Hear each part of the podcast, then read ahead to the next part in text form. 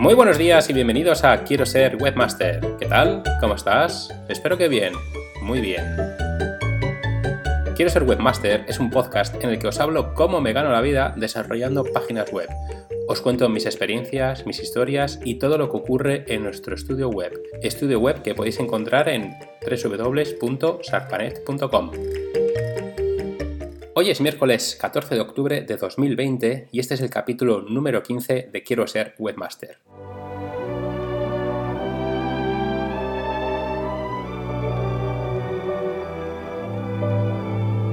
Tal día como hoy, en 1977, fallecía el cantante y actor Bing Crosby, ganador de un Oscar en 1944 al mejor actor. Con una memoria admirable, capaz de memorizar una canción después de escucharla una sola vez.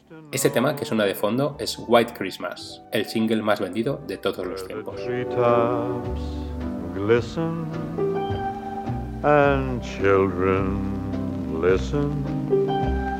Como curiosidad final, decir que Bing Crosby falleció inesperadamente de un infarto cuando jugaba al golf en el Real Club La Moraleja en Madrid. Bing, el cantante de la voz suave, oscura y grave.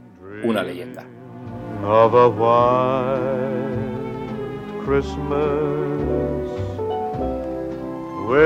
Bueno, vamos a bajar estos aires navideños de fondo, que aún faltan un par de meses para que sea Navidad y bueno, aunque en los supermercados ya he visto que venden turrón y cualquier día de estos eh, van, a empezar a vender el turrón el 7 de enero. Con el tema del puente, esta semana, como pasa siempre que hay un puente, ha sido muy tranquila. Ya os comenté que el sector del desarrollo de páginas web es muy estacional, probablemente uno de los sectores más estacionales dentro del mundo de la informática. Siempre que hay un puente o algún festivo, la semana es más tranquila. Supongo que será porque las empresas tienen menos horas para trabajar y deben optimizar su tiempo, dejando a un lado asuntos que consideran secundarios como puede ser su página web. La estacionalidad es un concepto que aprendí cuando estudiaba turismo y quiere decir que en determinadas fechas del año la demanda de los servicios o productos fluctúa de forma muy agresiva. Como ejemplo perfecto sería el producto que he comentado antes, el turrón, un producto que solo se demanda en Navidad y el resto del año no vende ni un solo gramo. Otro buen ejemplo es la hostelería en zonas de playa, donde el turismo solo acude en época de verano. En nuestro caso, las épocas de menor demanda eh, son, bueno, la primera es después de Navidad, eh, enero suele ser un mes bastante malo, luego va remontando poquito a poco hasta Semana Santa, y cuando una semana antes, más o menos de Semana Santa, ya baja bastante el trabajo y después de Semana Santa tarda en recuperarse un par de semanas o tres o incluso cuatro. Y a partir de ahí a tope de trabajo hasta finales de junio. Luego julio y agosto son meses bastante malos y con el otoño vuelve la actividad frenética hasta más o menos el puente de la Constitución que es el 6 de diciembre. Entre medias, la estacionalidad ataca, como he dicho, en semanas de puentes o fiestas sueltas.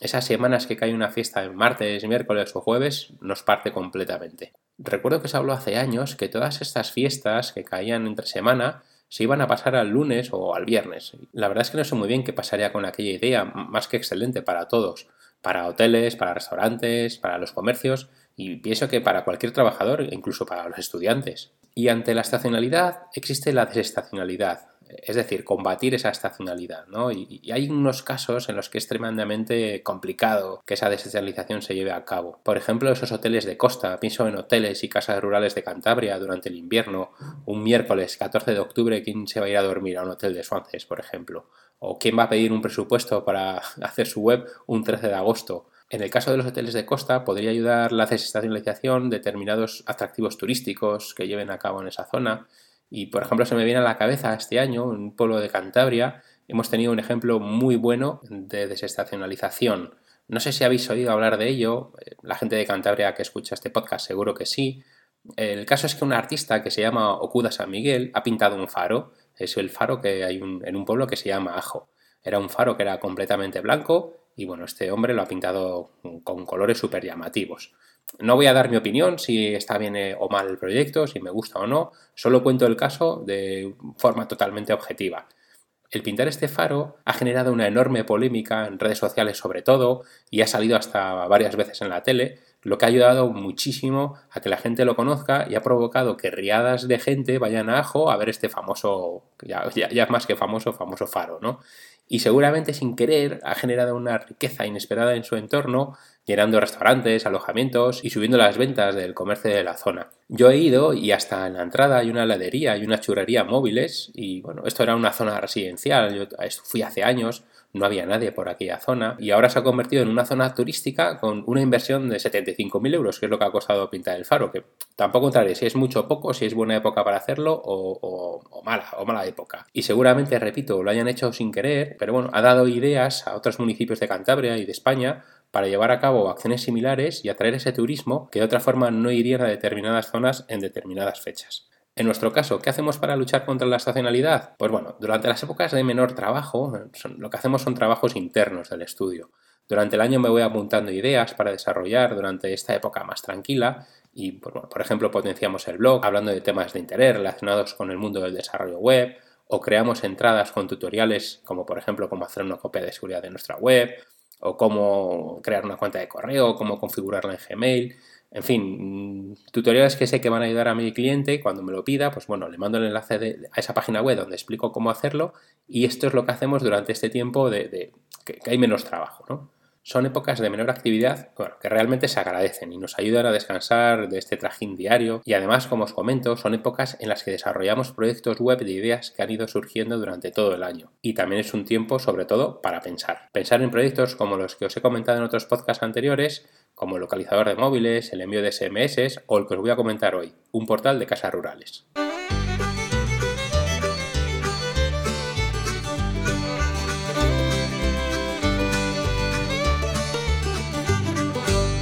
Recuerdo que era el mes de agosto, debía ser yo creo que el año 2005 aproximadamente, y bueno, estaba tumbado en la playa tomando el sol. He de decir que a mí la playa no es un lugar que me entusiasme, considero que es una pérdida de tiempo estar ahí tumbado haciendo nada, pero bueno, también he de admitir que es un lugar excelente para pensar y relajarse. Así que bueno, se me ocurrió la idea de desarrollar un portal de casas rurales. Un portal para que las casas rurales se anunciaran, separado por provincias y con diferentes tarifas en función del lugar de aparición en la web. Por entonces ya había bastantes portales. El más potente recuerdo que era Top Rural y bueno, yo lo que hice fue mejorar la idea y me centré en la zona norte, Asturias, Galicia y Cantabria. También toqué algo del País Vasco, pero bueno, el éxito entre los propietarios de esos alojamientos fue bastante menor. En una semana de trabajo ya tenía montada la web y coloqué unas 10 casas rurales en cada provincia. Comencé con el posicionamiento web puro y duro y en un par de meses estaban los primeros puestos con Casa Rural en Cantabria, Casa Rural en Asturias y Casa Rural en Galicia. Por entonces aún había mucha gente que no usaba Google, usaban Yahoo y MSN, que eran dos buscadores, MSN ahora se llama Bing, eran dos buscadores como Google y bueno, posicionar las webs en estos buscadores era bastante más sencillo que hacerlo en Google. Así que aproveché ese excelente posicionamiento que teníamos para ofrecer a las casas rurales el anunciarse en nuestro portal. Preparamos un correo electrónico y buscamos los emails de los alojamientos. Los enviamos y en pocas semanas teníamos más de 100 clientes. Les dábamos de alta una ficha con 6 fotos de su alojamiento, la descripción, las tarifas, la localización y los datos de contacto con un formulario directo que llegaba al propietario. Además pusimos un contador visible que nos ayudaba muchísimo a la hora de la renovación anual, enviarle los datos y decirle usted ha tenido tantas visitas durante el último año. Los clientes durante un par de años o tres fueron creciendo exponencialmente y al final nos acabamos abriendo a toda España. Llegué a posicionar bastantes provincias de toda España y bueno, era un trabajo que era muy agradecido porque salían clientes constantemente y además los clientes estaban realmente contentos porque estaban viendo que recibían visitas y recibían reservas, que era lo más importante. La inversión fue súper baja, fue trabajo nuestro, no hubo que invertir prácticamente dinero, solo el registro del dominio y dar de alta el alojamiento y el retorno estaba siendo súper alto. La portada de la web enseguida se llenó de, anunciantes de casas rurales y también los destacados de cada provincia, sobre todo las que teníamos mejor posicionadas. Pero bueno, el tiempo pasó y no todo iban a ser buenas noticias. Eh, Google cambió la forma de posicionar las webs y nos penalizó. En medio año más o menos desaparecimos de las primeras posiciones y solo aguantábamos en las primeras en Yahoo y en Bing, en, en MSN, ¿no? que por entonces era MSN. Los clientes, bueno, seguíamos teniendo clientes porque seguían recibiendo visitas y, también reservas, pero sí es verdad que vieron cómo poco a poco dejaron de recibir esas reservas y bueno, cuando tocaba renovar, pues decían que no les merecía la pena. Pensamos que había poco o, nada que hacer. Sí, podríamos haber resurgido reelaborando esa estrategia de posicionamiento web, pero bueno, para entonces a Google ya le empezaba a gustar mucho el contenido nuevo, el contenido fresco, y para eso necesitábamos mucho tiempo y era algo que en esos momentos no teníamos. El proyecto se fue desmoronando más rápido quizá que la velocidad a la que creció y ya nos remató la aparición de Booking, con una estrategia de 10 en Google y por lo tanto con los propietarios. Booking entró directamente en el ADN del público y los propietarios poco a poco fueron cediendo a su poder. A día de hoy Booking goza con un excelente prestigio entre los clientes que reservan desde su plataforma, pero bueno, a muchos propietarios sí es verdad que les duele en el alma tener que pagar un 15% de todas las reservas que les entran mediante Booking. Es un problema que me transmiten. Yo con ellos soy un poco sarcástico y bueno, cuando me dicen, no, es que claro, Booking me cobra el 15% de las reservas, yo les digo, pues nada, date de baja. Y lo que busco con esa respuesta es que me diga, ja Pablo, es que si me doy de baja no me van a entrar reservas. Claro, es el pez que se muerde la cola. A día de hoy son los número uno en reservas, probablemente atraigan más del 70% de las reservas de pequeños alojamientos y a día de hoy no hay nadie que les pueda hacer sombra. Son los líderes, casi un monopolio y como tal ha hundido a pequeños portales como el nuestro. Pero bueno, una vez más, que nos quitan lo bailado. Fue un proyecto que nos dio tremendas alegrías y seguiremos pensando en nuevos proyectos.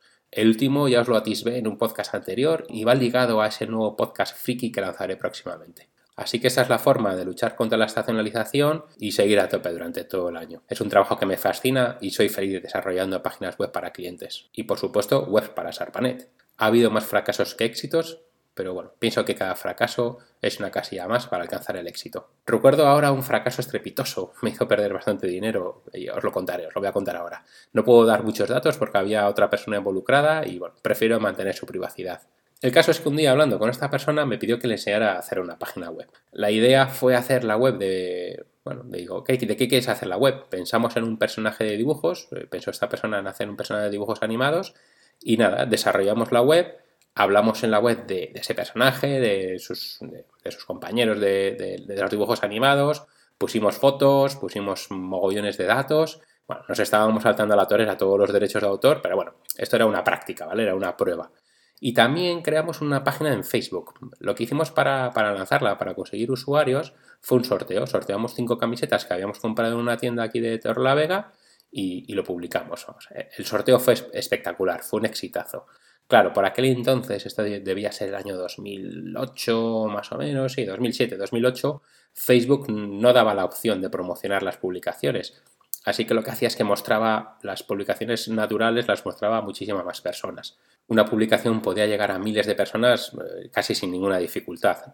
Me acuerdo que publiqué una imagen en este mismo perfil que llegó a 12 millones de personas. Eso hoy en día es imposible, prácticamente imposible lograrlo a menos que sea pagando. Llegamos a 100.000 seguidores en Facebook en, nada, en muy pocas semanas y las visitas de la web eran miles cada día. Lo que hacíamos es que en las publicaciones eh, poníamos el enlace a nuestra página web y bueno, eso nos ayudaba mogollón ¿no? a subir visitas. Luego también tuvimos suerte que muchas de las imágenes que subimos se nos posicionaron con el nombre de este personaje y por supuesto no pude resistirme y, le puse Google AdSense. Ya sabéis, esos anuncios de Google que son pequeños banners que te pagan si el visitante hace clic sobre ellos. Los ingresos no es que fueran desorbitantes, no eran muy altos, pero bueno, oye, nos daba para irnos a comer por ahí una o dos veces al mes. Seguimos haciendo más sorteos y los seguidores seguían subiendo. Así que pensamos que si los seguidores estaban interesados en ganar una camiseta, seguramente querrían comprar una. Lo que hicimos fue crear en la web una opción de compra y lo pusimos en Facebook. ¿Y qué pasó? En los dos primeros días nos entraron cinco ventas. Levantamos las orejas y vimos un negocio de, lujo, vamos. Fuimos a la tienda a comprar un lote grande de camisetas y bueno, así nos saldría mejor de precio y la ganancia sería mayor. Nos decantamos por comprar 500 camisetas. La semana siguiente entraron dos compras. La siguiente, una compra. La otra, ninguna. La otra, ninguna. La otra, ninguna. Poníamos el aviso de venta en la página de Facebook y nada. Quiero recordar que en total vendimos unas 20 camisetas. Así que tenemos 480 camisetas y cientos de euros tirados a la basura. Pero bueno, con este proyecto aprendí la importancia de no vender la piel del oso antes de cazarlo. Deberíamos haber esperado más y haber validado ese negocio durante más tiempo, al menos dos o tres meses, e ir viendo que las ventas siguen un patrón. A día de hoy la página tiene casi 250.000 seguidores, pero la tenemos abandonada, no publicamos nada. Es otro proyecto pendiente de retomar, aunque sea para vender a precio de saldo esas 480 camisetas. Bueno, antes de que se me olvide, voy a leer los comentarios que vais dejando en los podcasts y el primero es de mi amigo José de Torre. Dice así, a mí me gustan las efemérides. Esto es a colación de lo que comenté de si os gustan las efemérides o no. Bueno, a José de Torre le gustan. Si quieres romper la línea del programa y que no resulte tan monótono, puedes poner preguntas reales de tus clientes que encuentras de interés con otra voz que no sea la suya. Seguro que encuentras a alguien que te haga las locuciones. Puedes contar conmigo. Bueno, muchísimas gracias, José. Me apunto tu propuesta de colaboración. Y bueno, aunque me da un poco de miedo porque tú eres un monstruo del desarrollo web y yo no te llego ni a la suela de los zapatos. Seguro que piensas que soy un pardillo. Es, un honor para mí que escuches este humilde podcast. gracias, José, de verdad. Otro comentario es de Loto Miquel. Me acabo de interesar por las webs y he empezado con tu podcast. Casualmente soy de Torlavega. Suerte y a seguir así. Pues nada, bien, muchísimas gracias Loto Miquel. Un placer que me escuches y oye, ojalá que te ayude con lo que digo, aunque sea un poquito.